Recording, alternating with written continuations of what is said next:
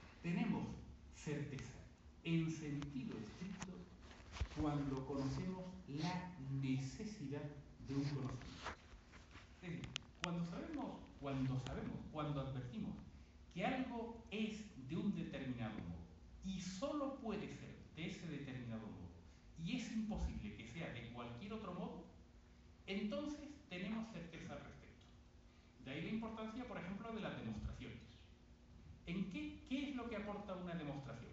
Una demostración lo que aporta es la necesidad de una conclusión. Porque o se acepta esa conclusión, supuesta las premisas, por supuesto, o bien uno entra en contradicción. Y las contradicciones son imposibles. Cuando solo queda una posibilidad, porque las otras son imposibles, entonces tenemos seguridad, pero seguridad en el sentido de certeza. La certeza en la advertencia de la necesidad de un conocimiento. Por eso ahí no se plantea un problema del puente entre el conocimiento y la realidad. Uno podría decir, si solo conozco conocimientos, ¿cómo sé yo si la realidad es así? Porque en mi cabeza, en mi saber, no está la realidad. En mi pensamiento solo hay pensamientos. En mi sensación solo hay sensaciones. ¿Cómo alcanzo yo la realidad? Yo alcanzo la realidad si mi conocimiento es necesario, porque lo que es necesario en el pensamiento también es necesario en la realidad. Si estamos hablando de necesario en sentido estricto, a saber, lo que solo puede ser de una manera. Yo no sé si aquí emplean ustedes también una broma que usamos en España, que es preguntar, ¿de qué color es el caballo blanco de Santiago? Pues el caballo blanco de Santiago, cuidado, si estamos hablando del caballo blanco de Santiago, no simplemente del caballo de Santiago. El caballo blanco de Santiago solo puede ser blanco. Eso es necesario.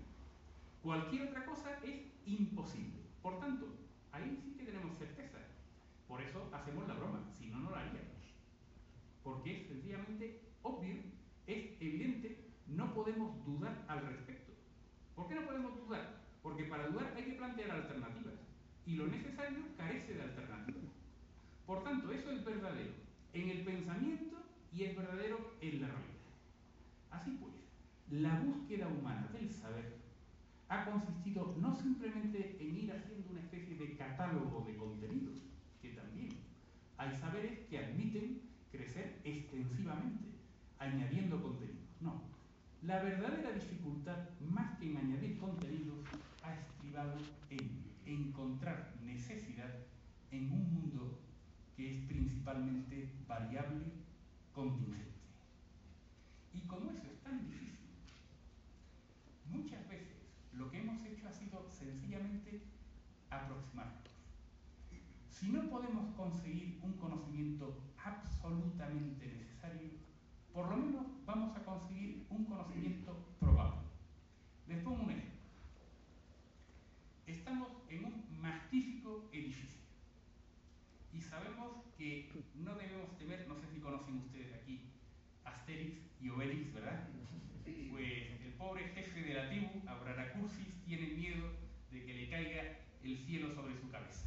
Pues aquí no tenemos miedo de que se nos caiga el techo sobre nuestra cabeza. ¿Entra dentro de lo posible? Sí, pero esa posibilidad es tan ínfima que en la práctica resulta despreciable. Porque si no, ¿qué alternativa nos quedaría? ¿Salir del edificio? Bueno, también te puede caer un meteorito. ¿Meternos en otro sitio? Bueno, pues también se te puede caer esa casa encima.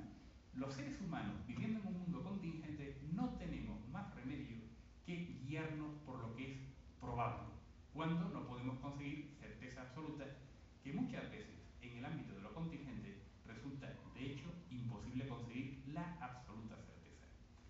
Normalmente, cuando decimos que algo es necesario, no nos estamos refiriendo al caso de, de qué color es el caballo blanco de Santiago, sino que nos estamos refiriendo a algo que es tan probable, tan probable, tan probable, tan probable, que dudar al respecto resulta poco razonable, que resulta casi una locura.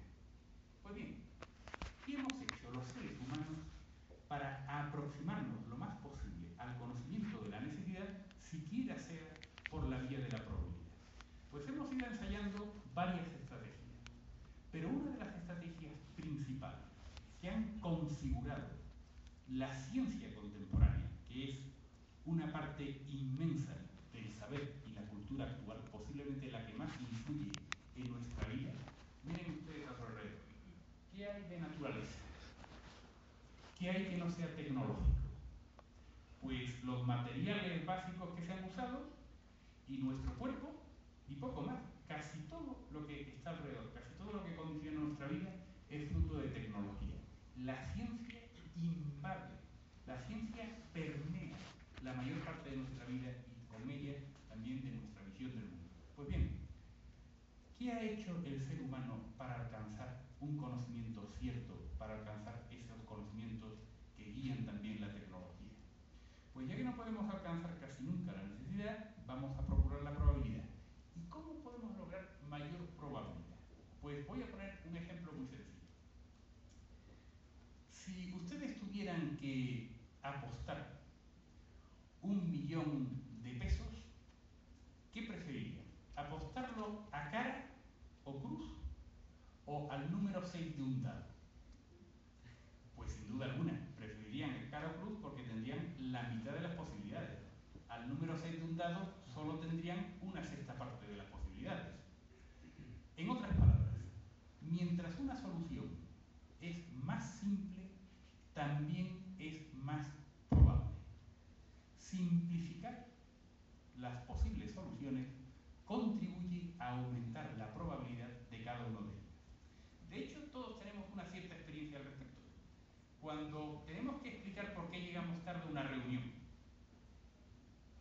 pues mientras más simple sea la explicación, también es más creíble.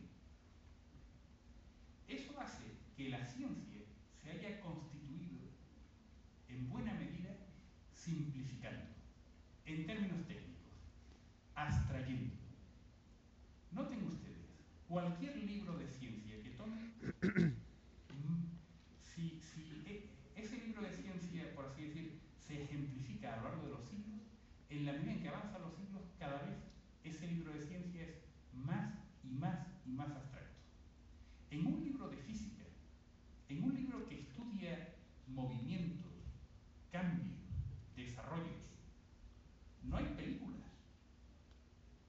no hay descripciones del proceso. Lo que sí hay es mucha fórmula matemática. Si uno quiere aprender física, no, tiene que viajar por el mundo, no tiene que adquirir más experiencia. Por el contrario, lo que tiene que hacer es encerrarse en su habitación y estudiar libros muy abstractos. ¿Por qué ese predominio de la abstracción en la ciencia contemporánea? Porque mientras más simples sean los objetos a estudiar, también son intrínsecamente más probables. Más nos acercamos a la certeza que forma parte integrante del saber. Eso ha hecho que progresivamente en la historia del saber humano, hasta llegar al día de hoy, haya un proceso de progresiva abstracción. Y no solo de abstracción. Ocurre además que muchas veces no podemos alcanzar a advertir la necesidad o la probabilidad directamente en el objeto que estudiamos. Pero sí lo encontramos en otros objetos que tienen una relación muy estricta, una relación necesaria con el objeto primitivamente estudiado. Es decir, muchas veces estudiando una cosa sabemos qué va a ocurrir con otra. Y cuando dudamos sobre algo, a lo mejor dirigimos nuestra mirada a otro sitio por ver si desde allí, con un conocimiento más cierto al respecto, podemos alcanzar un saber sobre esto. Es decir, buscamos muchas veces la necesidad mediante la explicación del porqué, mediante la explicación de la razón o mediante la explicación de la causa, siempre y cuando ésta tenga una relación muy probable o incluso necesaria con la consecuencia o con el efecto que estamos estudiando. La abstracción se ve acompañada de la búsqueda del porqué, porque a veces incluso el objeto una certeza a partir de otro objeto. De ahí que las demostraciones hayan sido tan importantes para la ciencia. ¿Qué es una demostración? Establecer la necesidad de una conclusión a partir de la necesidad de las premisas o establecer la alta probabilidad de la conclusión a partir de la alta probabilidad de las premisas.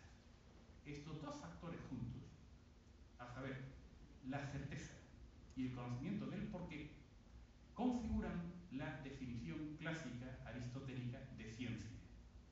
¿Qué es ciencia? Un conocimiento cierto por causas. Y tiene una razón de ser que es muy natural, como hemos explicado. Fíjense que a veces tenemos una gran certeza, pero no sabemos explicar el porqué. Cerca de donde yo nací, en la bahía de Cádiz, hay una importante base militar, la base militar que ahora comparte la Marina Española y la Marina estadounidense. Y allí hay unos vientos muy fuertes que son peligrosos para la salida de los barcos porque los empujan contra bancos de arena.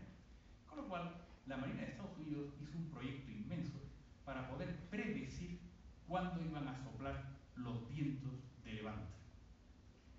Y después de un año del Servicio Meteorológico de Estados Unidos para poder predecir el viento de levante en la bahía de Rota, mandaron un informe de 500 páginas que, con ese carácter pragmático, práctico que tienen los estadounidenses, pues acababa sencillamente en una hojita. Y la hojita decía lo siguiente. El servicio meteorológico es incapaz de predecir cuándo va a soplar levante. Pero recomendamos que le den ustedes unos teléfonos a los que trabajan en las salinas de alrededor, que eso sí que saben seguro cuándo va a soplar el levante. Y efectivamente, los grandes portaaviones, cruceros acorazados de Estados Unidos están a las órdenes de las personas que trabajan en las salinas de alrededor que les dicen salid de la bahía que va a soplar dentro de unas horas viento de levante. Bien, podríamos decir que ellos tienen un conocimiento muy cierto, realmente muy probable, no es plenamente cierto porque no hay una plena definición, pero sí tienen un conocimiento muy probable. ¿Cuál es la diferencia entre el conocimiento que tienen estos salineros y el conocimiento propiamente científico? Pues que el meteorólogo sabe explicar el porqué de sus predicciones, mientras que el salinero no sabe. Él sí sabe que cuando el cielo tiene este color y pasa esto y tal humedad y tal, sopla levante pero no sabe dar el porqué. Por eso el conocimiento por experiencia a veces aporta eso que llamamos certeza, aunque realmente sea alta probabilidad. Pero no es un conocimiento científico, porque no es un conocimiento por causa. Que la ciencia sea efectivamente un conocimiento cierto por causas ha tenido una importante consecuencia en la historia del saber y en el pensamiento contemporáneo. Y es la siguiente. Que como los objetos más probables son los más simples, las ciencias que estudian objetos más simples, más abstractos, son intrínsecamente más probables que aquellas otras ciencias que estudian objetos más complejos, menos abstractos. Por ejemplo, ¿qué tiene mayor certeza? ¿Una conclusión de las matemáticas o una conclusión de la ciencia económica? Pues con todo respeto para, para los economistas, las matemáticas tienen intrínsecamente más certeza que la, que la economía. ¿Por qué? Pues porque intrínsecamente el objeto de la matemática puede reducirse básicamente a cantidad y posición, ordinales y cardinales. Mientras que el objeto no. Por tanto, intrínsecamente la economía tiene menor probabilidad, tiene menos carácter científico. Entonces, surge una posibilidad muy interesante. ¿Y si nosotros hacemos las ciencias más complejas y por tanto intrínsecamente menos ciertas, menos probables? ¿Y si las hacemos como si fuera un caso particular de los saberes más de los saberes con mayor certeza? ¿Y si estudiamos la física como si fuera un caso particular de la matemática? Eso es la física matemática. ¿Y si estudio la química como si fuera un caso particular de la física? ¿Y si estudio la biología como si fuera un caso particular de la química? Se crea así lo que técnicamente se llama subalternación de la ciencia. ¿Qué es la subalternación de la ciencia? Una ordenación jerárquica de los saberes, tal que los saberes más universales más simples aportan sus conclusiones como premisas para los saberes más particulares, más concretos, más complejos. Evidentemente es más universal gato que gato negro. Gato negro es un caso especial de gato. Pues de modo semejante, una cantidad que tiene un orden, como se estudia por ejemplo en física, pues es un caso particular de una cantidad, tenga o no tenga orden, como se estudia en matemáticas. Podríamos decir que la física matemática es caso particular de un saber más abstracto, menos especial, que es el saber matemático. La ciencia moderna se ha construido mediante una subalternación de los saberes, donde hay un saber básico, un saber primero, que es las matemáticas. Sobre él, como un caso especial de las matemáticas, la física. Sobre él, la química. Y sobre él, la biología. ¿Por qué ha sido tan importante el hallazgo del ADN en biología? Porque vio la esperanza de lograr conseguir la consideración de la biología como un caso particular de la química. Igual que la tabla periódica consiguió que se pudiera estudiar la química como un caso particular de la física. Y así sucesivamente. Por tanto, es característico de la ciencia sobre todo de la ciencia que se hace a partir del siglo XVII, aunque haya precedentes muy anteriores, una subalternación de los saberes donde la ciencia primera es el saber tan abstracto como es el saber matemático. Un saber de enorme certeza porque simplifica enormemente. Miren ustedes, todo triángulo está hecho de algo. No hay triángulo que no estén hecho de nada. Si a ustedes les venden un triángulo que no está hecho de nada, les están intentando engañar. Eso lo sabemos todos. Pero en matemáticas nos olvidamos del material del cual están hechos los triángulos. Solo consideramos la magnitud y la posición. Y con mucho el número de lados cantidad y orden. Y ya está. ¿Qué nos proporciona eso? Pues eso nos proporciona que ya nos podemos olvidar de la temperatura que hace, de la deformación de los materiales, incluso del tiempo, de los cambios a lo largo del tiempo, porque como no hay materiales, pues aquello es inmutable. Eso proporciona una gran simplicidad en la consideración y con ello una gran certeza en los resultados.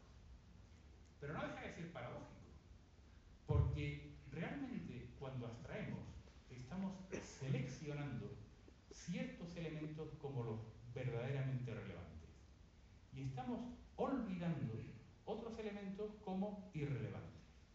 Y eso unas veces sale muy bien, y de hecho la prueba de ello es la tecnología. La ciencia moderna destaca ante todo por sus logros tecnológicos. Los los logros tecnológicos, los logros prácticos de la ciencia confirman que se ha hecho una buena elección de los elementos a tener en cuenta a la hora de extraer. Pero también me perdona una cosa, que a veces cuando se intenta enfocar cierto tipo de objetos desde esa abstracción, la ciencia moderna fracasa estrepitosamente. Por ejemplo, yo puedo estudiar la amistad desde una perspectiva propia de la ciencia moderna. Dice, mire usted, la amistad, para poder ser estudiada dentro del orden de subalternación de la ciencia moderna, la tengo que considerar como un caso particular de cantidad y posición. ¿Cómo hago eso? Bueno, pues si la amistad se reduce a una cierta reacción química cerebral, que a su vez es reductible a unos ciertos movimientos físicos, que a su vez es reductible a una cierta cantidad y posición. Ese es el único modo de poder afrontar desde la ciencia moderna la amistad. Pero la amistad evidentemente no consiste en una reacción química. Puede haber reacciones químicas asociadas a la amistad, eso nadie lo duda, puede ser así, pero eso no es lo principal. Esto, usando un ejemplo que le puso a Einstein Rabindranath Tagore y con el cual Einstein dijo que estaba completamente de acuerdo, esto es como si una oruga se comiese un papel donde estaba un poema. Por mucho que se coma el papel, la oruga no sabrá el poema. Pues considerar la amistad lo verdaderamente importante en la amistad por una reacción química es, decimos en España, tomar el rábano por las hojas. Es perderse en los accesorios. Ustedes imaginan que viniera alguien y le dijera, mira, te voy a demostrar que soy amigo tuyo. Tienes una tomografía axial de mi cerebro. O, Pepita, estoy enamorado de ti, aquí tienes eh, una radiografía de mi cerebro. Evidentemente eso es absurdo. No consiste en eso. De hecho, si nos paramos a pensar, lo propio de la física, que son los procesos, se pierde en la física contemporánea. Porque la física contemporánea, precisamente para poder tratarla como un tipo de objeto matemático, hay que olvidarse del transcurso real. Hay que olvidarse de lo que propiamente es el movimiento. Si los libros de física verdaderamente considerasen lo específico del movimiento, tendrían que incluir películas, películas del transcurso. Pero en ese caso no podrían obtener el conocimiento y la certeza que aportan las matemáticas. Con lo cual hay que hacer una especie de trato. Mire, yo estoy dispuesto a olvidarme de ciertas cosas, aunque sean importantes, porque con ellas voy a lograr otras cosas que también son interesantes. Entonces, pues por ejemplo, a lo mejor yo puedo lograr, conociendo la relación que existe entre emociones humanas y reacciones cerebrales, yo puedo conocer si un criminal cuando testifica me está diciendo la verdad o no. Efectivamente, se logran cosas interesantes. Pero una cosa es que tecnológicamente y desde el punto de vista también de la predicción, la ciencia moderna sea un logro extraordinario y otra cosa es olvidarnos que su base es una abstracción, es decir, una eliminación consciente de ciertos elementos del objeto que por tanto una red que tiene agujeros por donde se escapa parte de la realidad. Lo cual no tiene ninguna importancia. Me explico. Los automóviles son un invento estupendo, pero no sirven para cepillarse los dientes. ¿Eso es una crítica al automóvil? No. Eso es simplemente darse cuenta de qué es un automóvil y para qué sirve. Si yo hago ciencia mediante una reducción básicamente a cantidad y posición, habrá objetos que no podré considerar. Y no hay problema. No hay problema siempre y cuando yo me dé cuenta de eso. Dice, oye, que esto es un artificio. La ciencia es un quehacer humano. Y cuando yo hago una abstracción, hago una selección. Y por tanto, yo estoy considerando algunas cosas y dejando de considerar otras. Si toda la realidad, si toda la realidad fuese reductible a lo que sí es objeto de consideración de la ciencia contemporánea, entonces no haría falta ninguna abstracción. No haría falta dejar de considerar parte de la realidad. El hecho de que sí exista abstracción y de que de hecho practiquemos la abstracción por las ventajas que trae consigo, demuestra que hay una parte de la realidad que nosotros legítimamente dejamos de considerar. Exactamente igual que cuando construimos un coche lo hacemos sabiendo que con eso jamás nos vamos a cepillar los dientes. El error consiste en el lecho de Procusto. Procusto, ¿eh? esto lo cuenta, por ejemplo, Plutarco en una de sus vidas, en una de sus vidas paralelas, la vida de Teseo. Teseo, fundador mítico de Atenas, en uno de sus viajes se encuentra con el gigante Procusto y Probusto era un, malvado gigante que invitaba a los caminantes a alojarse para pasar la noche en su cueva. Allí les daba de cenar y luego les invitaba a acostarse en un lecho preparado para sus invitados. El problema era que cuando el visitante se acostaba, si era más alto y desbordaba el lecho, Procusto le cortaba las piernas. Y si era más bajito y no abarcaba todo el lecho, el gigante Procusto lo estiraba para que encajase perfectamente en el lecho. El reduccionismo es un lecho de Procusto. Es decir, mire usted, como esto no lo considero, ya que he hecho abstracción, esto no existe. Como yo no puedo abarcar con mi metodología científica, por ejemplo, aspectos principales de la amistad, esos son epifenómenos. Eso lo ignoro. Eso no existe. Esto es olvidar que la abstracción es una selección. Miren ustedes, si yo construyo una red que tiene agujeros de 3 centímetros, nunca voy a pescar peces de menos de 3 centímetros. Eso está muy bien si uno sabe lo que hace. Pero estaría muy mal si uno saca la red, mira los peces y dice, no existen los peces de menos de 3 centímetros, porque en mi red no hay ninguno. Absoluto. Y esto del reduccionismo, del lecho de Procusto, es un tema muy importante, porque piensen ustedes, por ejemplo, que un científico, vamos a poner nazi, en un campo de concentración, podría decir, mire usted, yo me ocupo exclusivamente de conocimientos científicos. No me hable usted de. La ciencia no sabe nada de moral. Por tanto, eso no existe. Eso es un epifenómeno. Yo me voy a reducir a lo que tiene causas y consecuencias que son reductibles en último extremo a la química, a la física y a un cierto tipo de objeto matemático. Eso es origen de males incontables. Y es una limitación del saber científico. Pero como les digo, esto no supone una crítica a la ciencia como tal.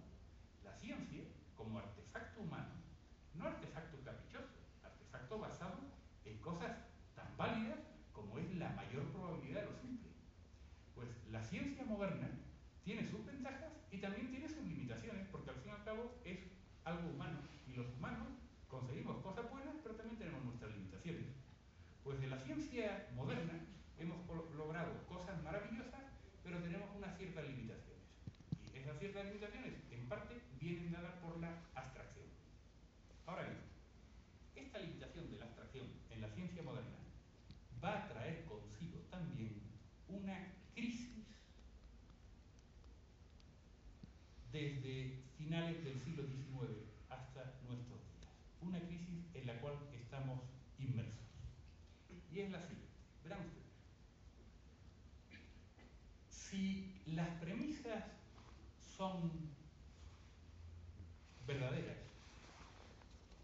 y la conexión con las conclusiones es necesaria, entonces las conclusiones también van a ser verdaderas. Nosotros hemos estado funcionando, por lo menos desde el siglo XVII, sobre la base de que la matemática es un saber prácticamente cierto, prácticamente necesario. Y por tanto, las consecuencias de la matemática también son prácticamente ciertas, prácticamente necesarias. Pero eso en rigor no es así. Para poder aplicar la matemática al mundo natural y lograr así, entre otras cosas, el desarrollo tecnológico que tenemos hoy en día, ha hecho falta admitir un cierto grado de error. ¿Por qué? Pues porque las matemáticas logran muy bien calcular lo que es regular. Pero en la naturaleza, la mayor parte de los objetos son muy irregulares. Y entonces el cálculo matemático necesita admitir un error, tan pequeño como queramos, pero siempre un error, para poder manejarse con la mayor parte de los objetos. Mientras hemos funcionado en ámbitos donde ese mínimo error del cálculo, tan pequeño como queramos, era irrelevante, no ha habido problema. En la física de Newton no hay problema. Pero cuando nos movemos en magnitudes inmensas, como la que han logrado investigar los instrumentos técnicos desarrollados desde el siglo XIX, entonces esos pequeños errores que despreciábamos se han demostrado enormemente importantes. En los años 60, por lo menos en España, las facultades de matemáticas se llamaban facultades de ciencias exactas. Bueno, no tan exactas, porque realmente no podemos saber a priori cuándo ese mínimo error del cálculo sí que va a ser relevante. Es el caso, por ejemplo, de las llamadas dinámicas caóticas, de los procesos no lineales, el llamado efecto mariposa. Pero ese es simplemente un caso. Ocurre también que a veces consideramos ciertas premisas como necesarias y en realidad no lo son. Y así ha ocurrido, por ejemplo, en geometría.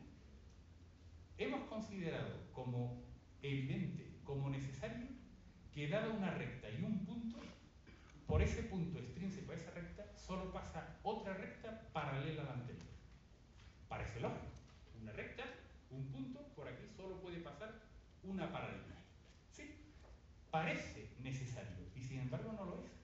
En la segunda mitad del siglo XIX se descubre que caben geometrías perfectamente coherentes suponiendo o estableciendo como premisa que por ese punto pasan infinitas rectas paralelas a la anterior.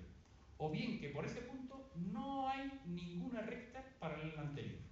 Lo que nos parecía necesario y obvio se ha demostrado que no lo es.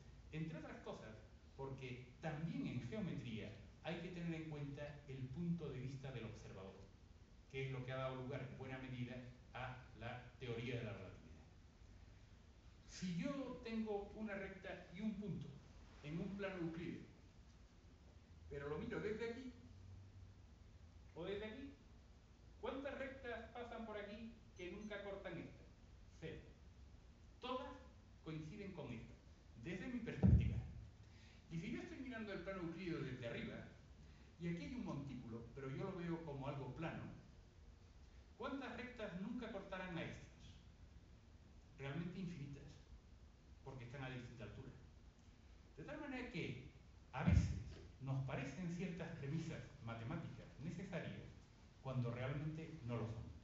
Y ese ha sido el inicio de la crisis de fundamentación en la ciencia moderna que hoy domina en filosofía de la ciencia. Luego ha habido otros factores. Por ejemplo, el conocido experimento Michelson-Morley que en su día desembocó en la teoría de la relatividad. El experimento Michelson-Morley trata de averiguar cuál es la velocidad absoluta de la Tierra.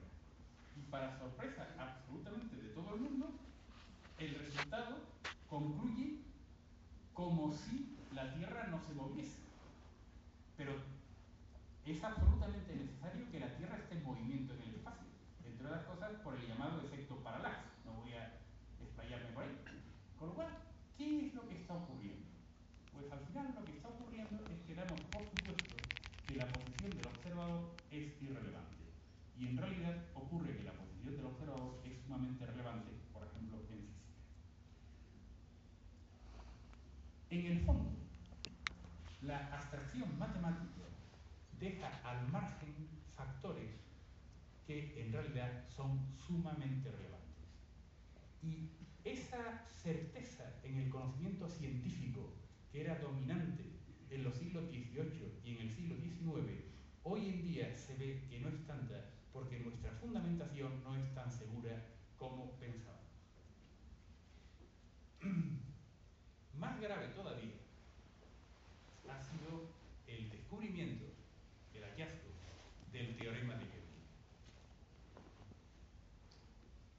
La abstracción, cualquier abstracción, cualquier sistema abstracto, precisamente porque deja de considerar una parte de la realidad, trae consigo, como demostró Gödel, que una de dos, o podemos cambiar las premisas y por tanto las premisas no son plenamente ciertas, son contingentes, o podemos cambiar las premisas, o bien, si establecemos un sistema necesario de premisas, no podemos resolver todos los problemas. Por tanto, no cabe un conocimiento plenamente cierto basado más tracto, como puede ser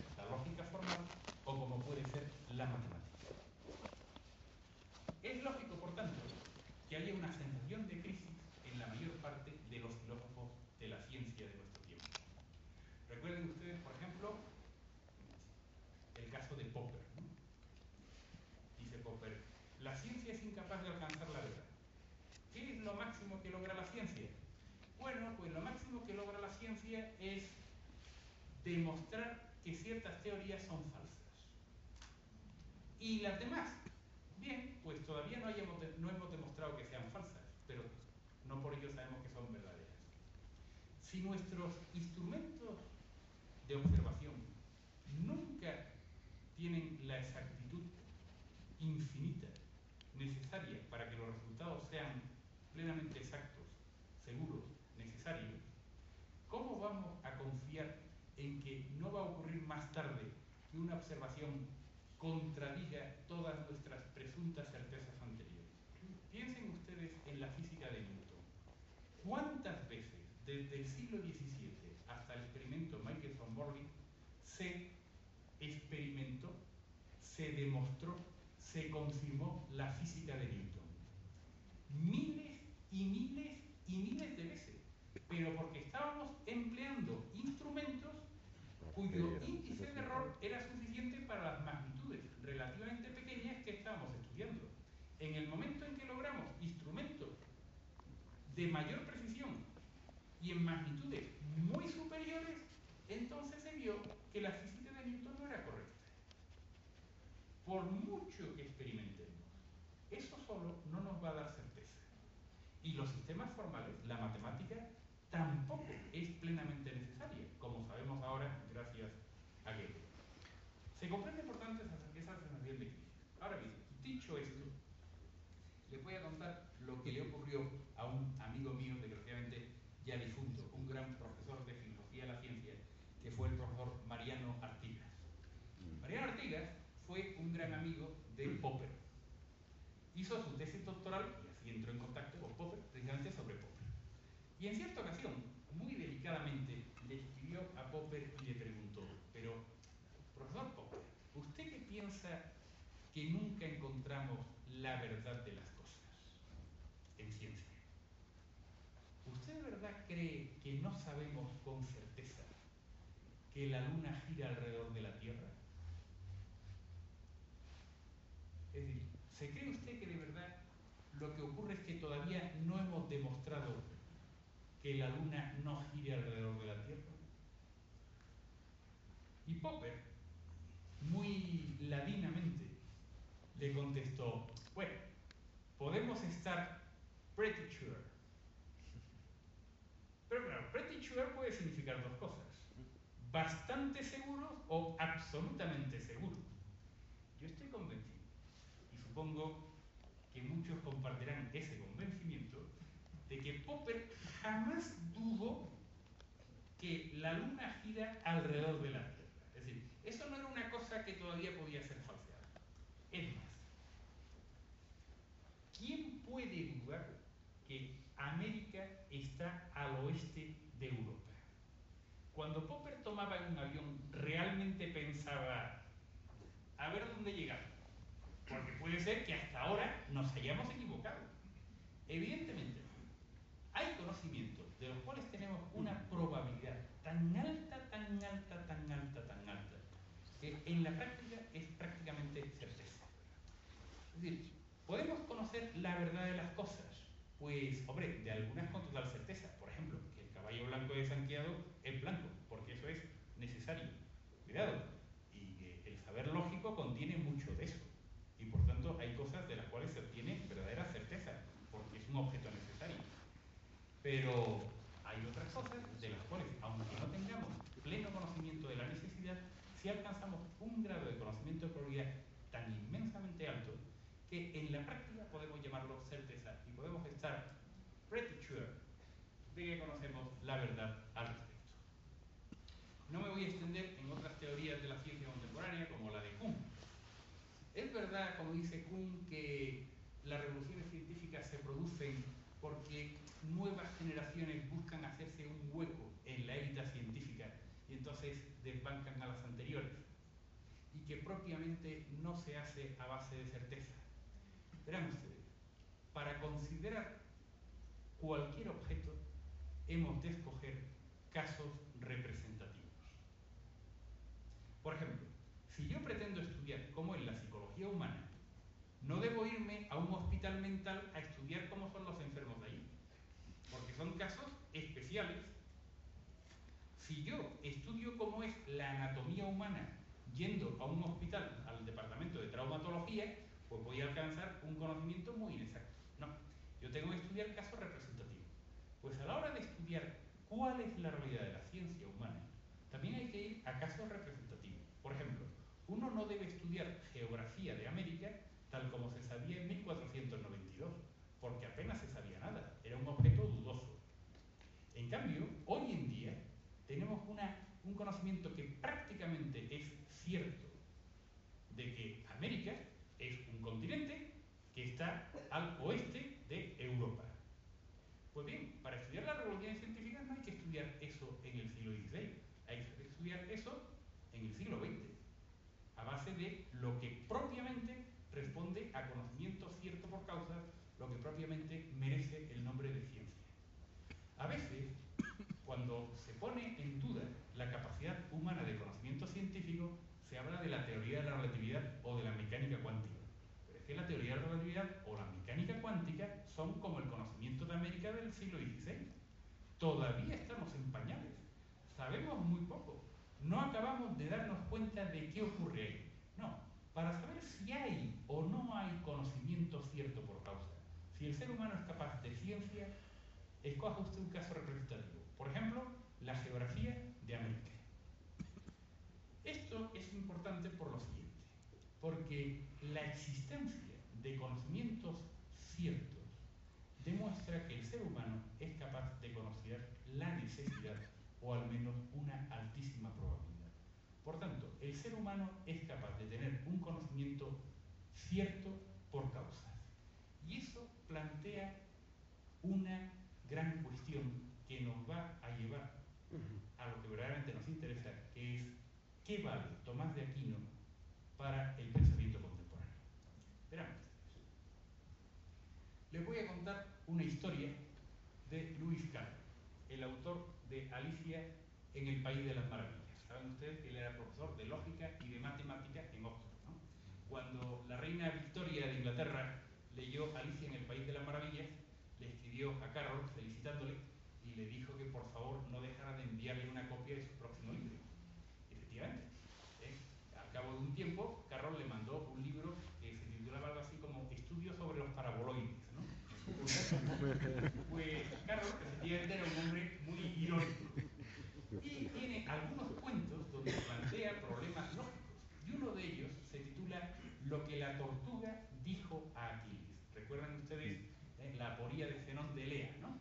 Si, una, si se le da una pequeña ventaja a un corredor, el que vaya detrás nunca logrará alcanzarlo. ¿Por qué? pues porque cuando haya llegado donde está, este habrá avanzado aunque sea un poquito. Cuando llegue al nuevo lugar, el otro habrá avanzado aunque sea un poquito y así sucesivamente, de manera que nunca lo alcanzará. Bueno, pues aplíquese eso a Aquiles, el más rápido de los griegos, y una tortuga que Carlos presenta como un animal propio de Sopo, un animal inteligentísimo que siempre es capaz de confundir a Aquiles, que es un hombre pues más bien tontorrón, tal como lo presenta en el cuento.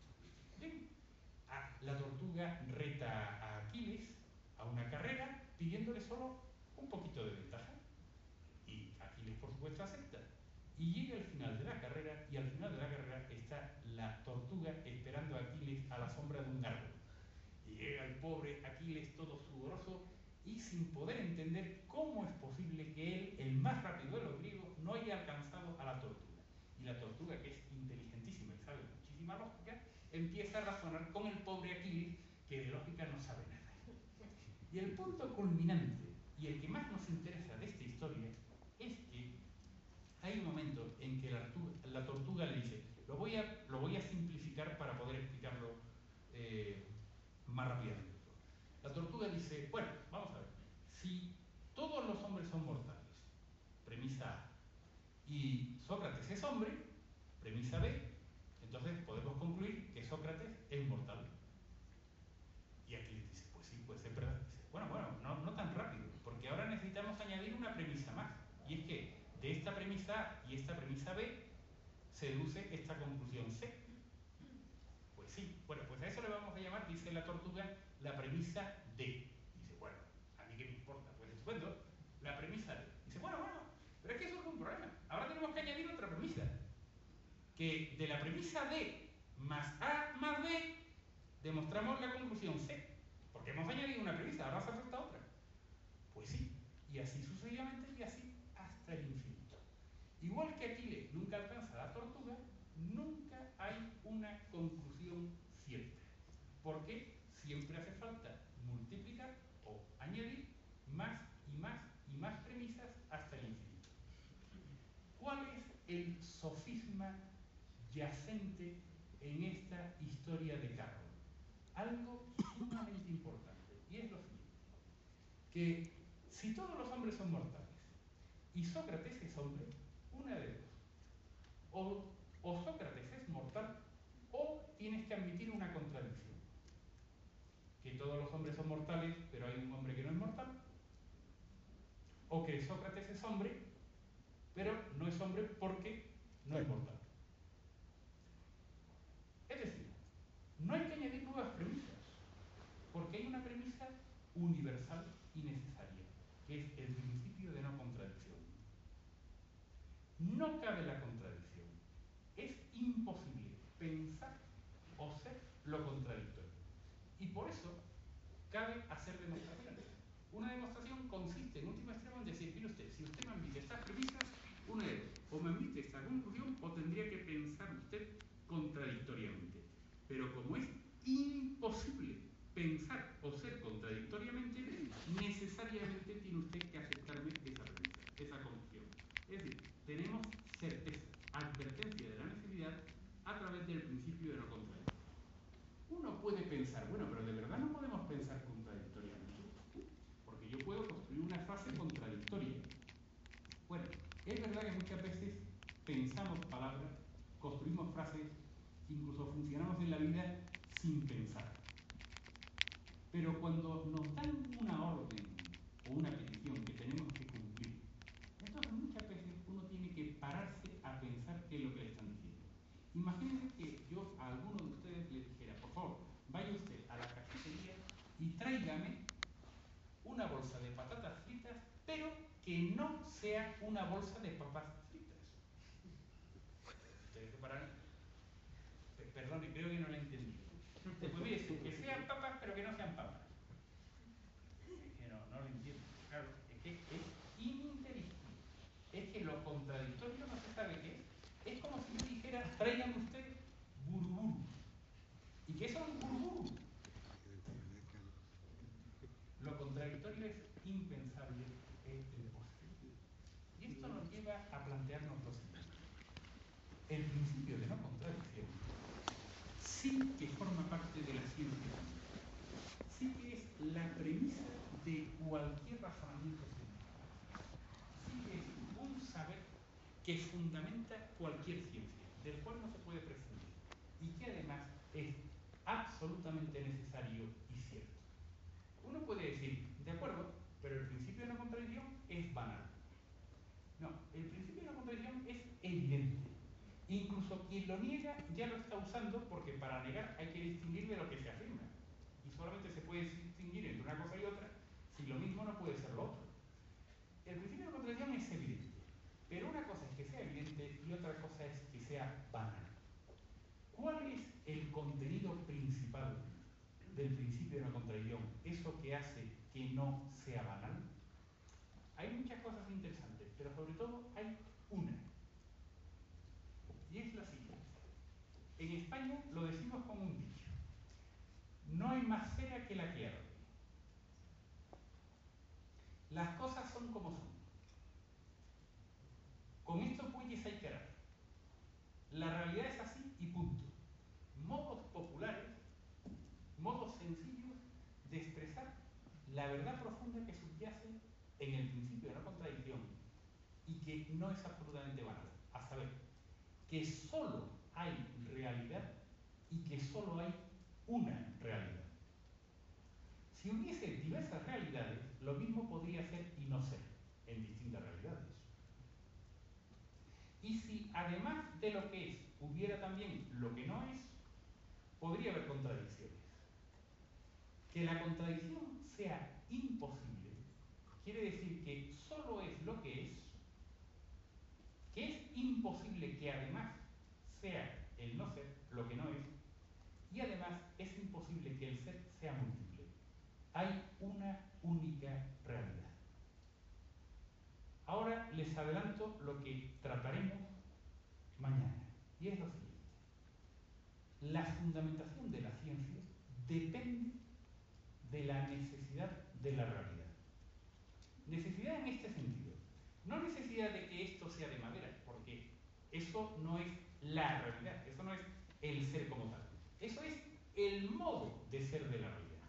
Y el modo de ser admite variación. Esto podría ser madera, podría ser plástico, podría ser muchas cosas.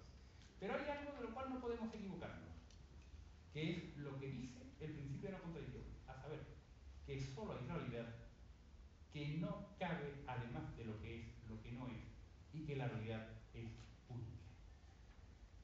El gran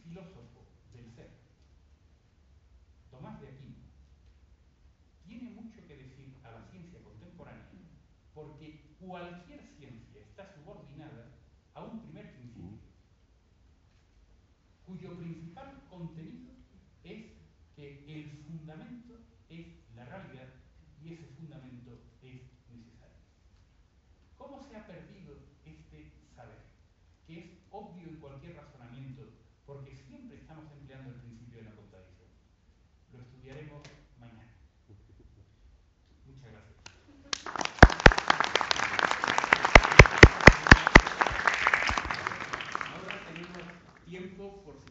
ustedes plantear algunas